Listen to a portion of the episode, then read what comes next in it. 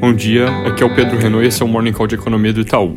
Começando, como já de costume, por discussão de política monetária nos Estados Unidos, ontem discursos de membros do Fed foram na linha da nossa visão de que em breve devem dizer nas comunicações oficiais que pretendem começar a discutir o tapering entre setembro e novembro.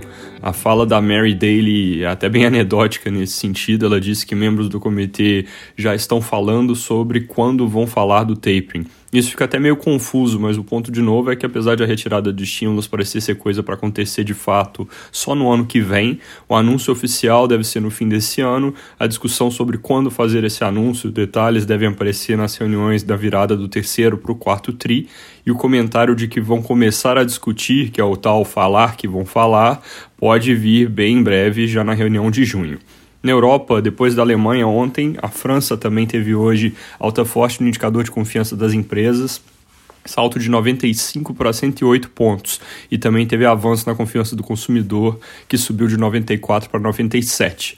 Esses são os melhores patamares desde que começou a pandemia, mas no caso das empresas já superam os níveis do início de 2020, enquanto no caso do consumidor o índice só recuperou cerca de metade da queda que foi causada pelo vírus. Sobre comunicação do Banco Central Europeu, só para não deixar de comentar, ontem discursos oficiais sinalizaram que não vai haver redução dos programas de compra de ativos nesse terceiro tri do ano, em linha com o que a gente esperava, dado que não há sinais de pressão permanente na inflação.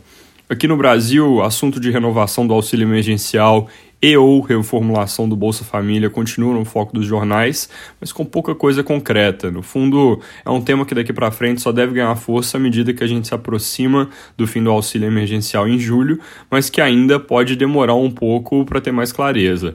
Com o reporte de um novo recrudescimento da pandemia em boa parte do país, a pressão nessa frente pode aumentar ao longo dos próximos dias, então é bom ficar de olho. Mas lembrando, com a vacinação que já cobre a maior parte da população idosa, a tendência é que novas ondas gerem desafios menores, a não ser que surja alguma variante resistente. Mas de qualquer forma, o contexto é, ele fica mais favorável para esse tipo de discussão de mais gasto. Ontem a CCJ da Câmara votou a favor da admissibilidade da reforma administrativa, então ela agora entra no segundo passo e possivelmente o que é o mais complicado, debate em comissão especial. Sobre reforma tributária, ontem falando em um evento aberto, o ministro Paulo Guedes voltou a falar de um imposto de alíquota pequena sobre transações financeiras como uma forma de desonerar a folha de pagamento e aumentar a faixa de isenção do imposto de renda, isso em uma última etapa da reforma que se desenha agora com frentes em paralelo na Câmara e no Senado. O ministro também falou de redução e unificação de alíquotas sobre investimento para renda fixa e de remoção de isenção tributária para instrumentos como LCIs, CRIs e CRAS. Para terminar sobre esse assunto, ele também diz que pretende taxar a distribuição de dividendos, que é algo que poucos países além do Brasil não fazem, e em contrapartida pretende reduzir o imposto sobre o lucro das empresas.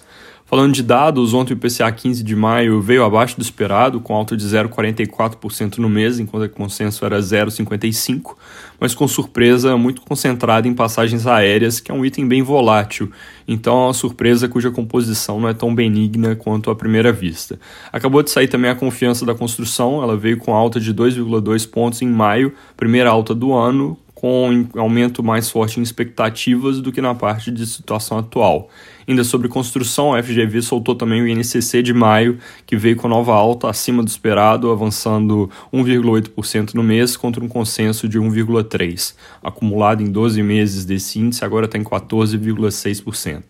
No entanto, o destaque do dia hoje deve ser a divulgação do CAGED de abril, ele não tem horário definido para acontecer. É, o número ele vem apresentando indícios de problemas metodológicos recentes, mas mesmo assim o mercado vai ficar bem atento ao indicador, principalmente porque a pesquisa de mercado de trabalho do IBGE também parece estar tendo algumas dificuldades de dados. O CAGED, no fundo, ele vem mostrando uma retomada muito forte enquanto a PNAD do IBGE vem mostrando uma retomada quase nula do emprego. A gente tem feito a nossa própria conta com base em processamento de folha de pagamentos das empresas e a gente chega a um índice que está mais ou menos no meio do caminho, ou seja, tem sim uma retomada acontecendo, mas ela não é tão intensa quanto o que aparece no CAGED. Também saem daqui a pouco dados de contas externas, devem vir fortes por causa da história global de commodities. É isso por hoje, bom dia!